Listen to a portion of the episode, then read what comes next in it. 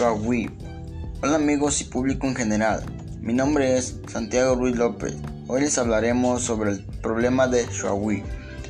Habla sobre que Shuagui es de una comunidad indígena y que ella llega a una nueva escuela que es el bachillerato. Ella y sus papás saben que Shuagui se va a enfrentar a una nueva escuela, nuevos compañeros, nuevos maestros y por supuesto a un nuevo lugar.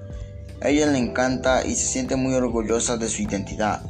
A ella no le da pena ser indígena. A ella su mayor sueño que quiere lograr es ser una promotora cultural para que ella pueda difundir en cualquier lugar del mundo.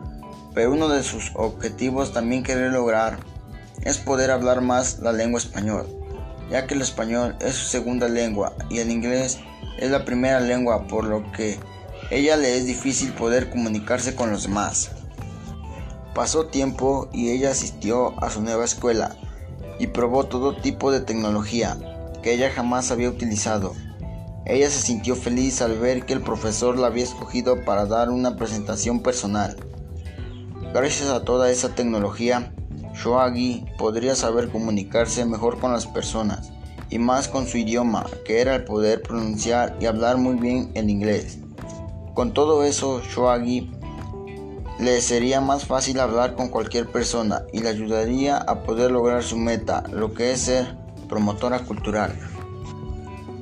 Mi opinión sobre discriminar por su apariencia o identidad es para que podamos evitar la discriminación, como es el caso de Shoagi, en esas personas que discriminan a las personas en su personalidad, nacionalidad o identidad. Para poder evitar eso, podemos hablar con ellas y explicarles sobre todas las reglas, normas y derechos que toda una persona tiene. Todas las personas somos iguales y que ninguna debe ser discriminada.